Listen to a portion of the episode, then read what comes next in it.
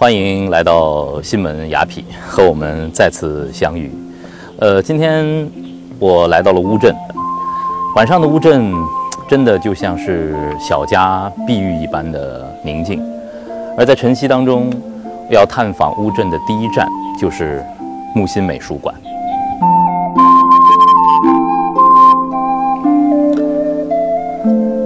走进一个人，可能。最先映入大家眼帘的就是他的形象，呃，木心先生的形象，从现在的角度来看，我觉得他真的很雅痞，很有型。但是，只有外形只不过是一个人的外化，要真正的进入他的内心，就得看他的作品，看他的言行。下面让我们走进木心美术馆，阅读木心，也阅读乌镇。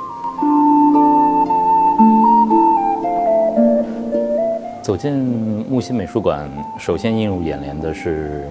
先生的一顶帽子，呃，可能这是先生的形象给大家留下的一个印象。先生喜欢戴帽子，但是我记得在先生的一首诗里头也说：“不戴皇冠，而戴一头思想。”先生真正有魅力的是他的思想和智慧。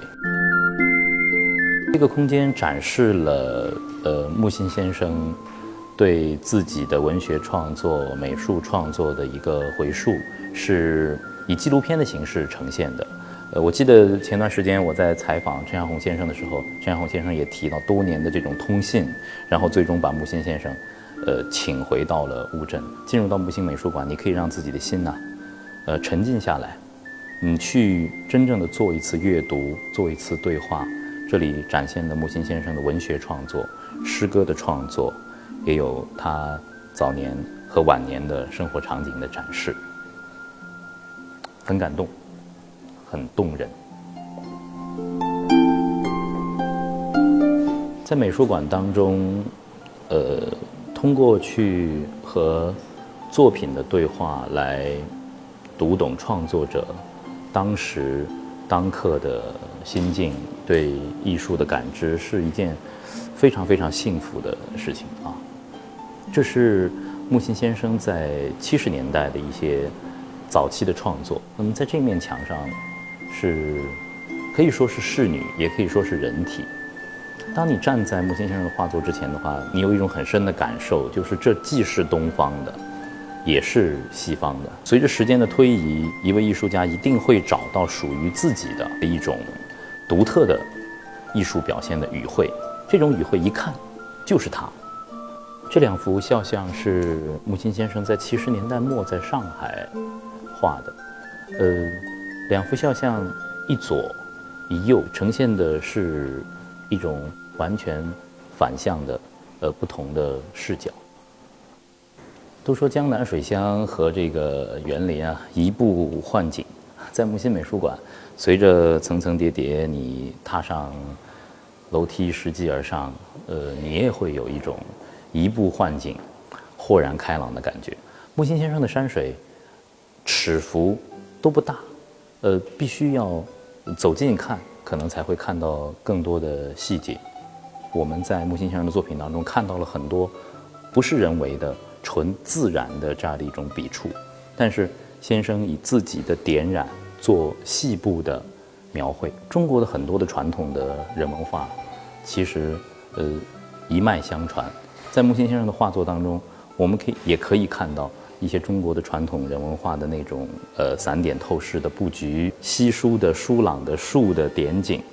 先生他自己也说，我的画作我画的是山，但是也不是山，我画的是我自己，是自己的内心。一般我们在看山水画的时候，往往会离远，但是先生的画尺幅很小，只有当你贴近。你才可以看到更细微的笔触，才可以看到在这样的窄小的画幅当中所包含的一个广大的胸襟。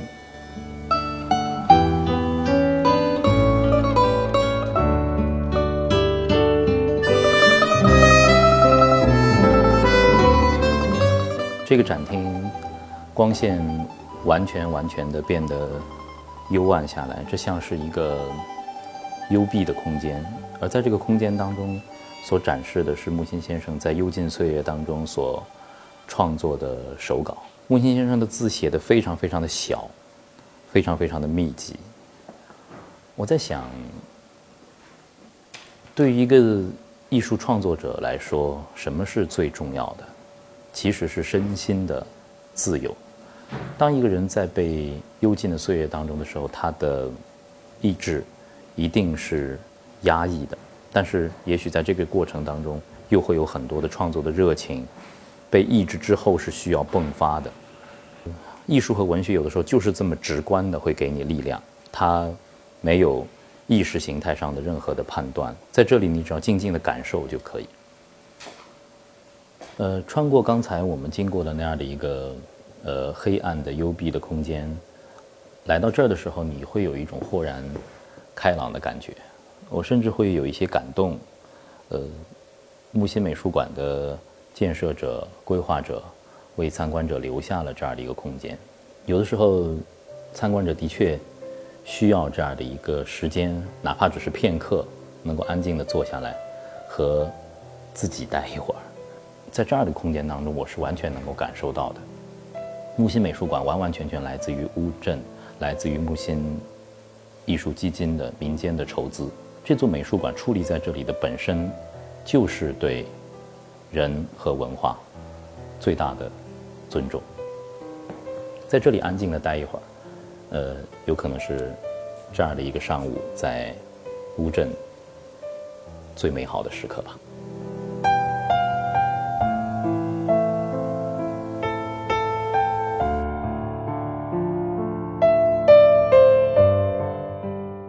在这个空间当中呢，我们看到木心先生的大尺幅的创作啊，这是彩墨的山水。中间的这幅作品创作于一九八零年，四重奏，而左右两幅的话到现在还没有定名。在这样的大尺幅的创作当中，我们更多的可以看到了在木心先生身上同时存在的东西方的绘画的语汇。在木心先生的这个山水画当中，一方面。我们看到的是墨色自由的流淌和晕染，艺术家的巧思恰恰是体现在了那些不经意的、非常克制的着笔的点染和线条上在木心美术馆当中有这样的一个空间，可以和呃先生的作品以及他。钟爱的那些文学星空当中的璀璨的群星，待一会儿对话的机会真的是非常的好。呃，眼前是枯山水，如果静静的能够捧读一本先生的诗作，其实非常幸福的。木屋夜而爱而狂，风涛声酣眠。早茶、午餐、晚酒，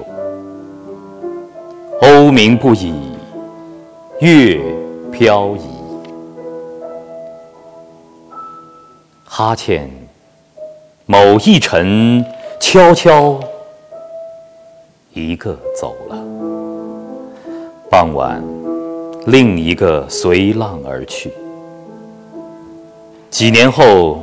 背包沙滩徘徊，没木屋。这里是的，海风冷，无一回。仙月，夜复夜，圆月。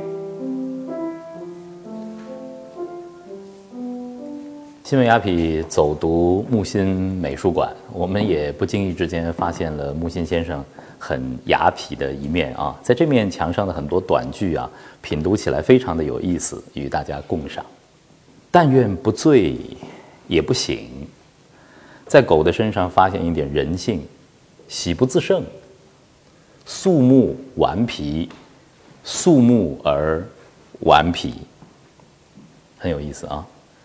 上帝虐待天才，世界虐待天才。屈原、陶潜、司马迁、曹雪芹，都是命不聊生。在木心美术馆啊，有很多空间和转角，真的是非常适合独处的。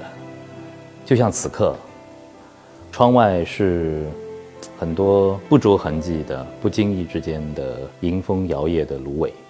我在想，一九九五年的元旦，木心先生回归故里，看到乌镇之破败，怆然写下“我不再回来”。而到了多年以后，零六年，乌镇才有这样的幸运和机缘，将先生再次请回乌镇，在这里安享晚年。二零一一年，先生走了。今天木心美术馆静静地矗立在这里。这是一笔巨大的财富，留给了后人和公众。望先生在天有知，能够对此报以微笑吧。我们也希望更多的年轻的朋友，呃，能够走进木心美术馆，亲近木心，也读懂木心，通过木心阅读乌镇，爱上乌镇。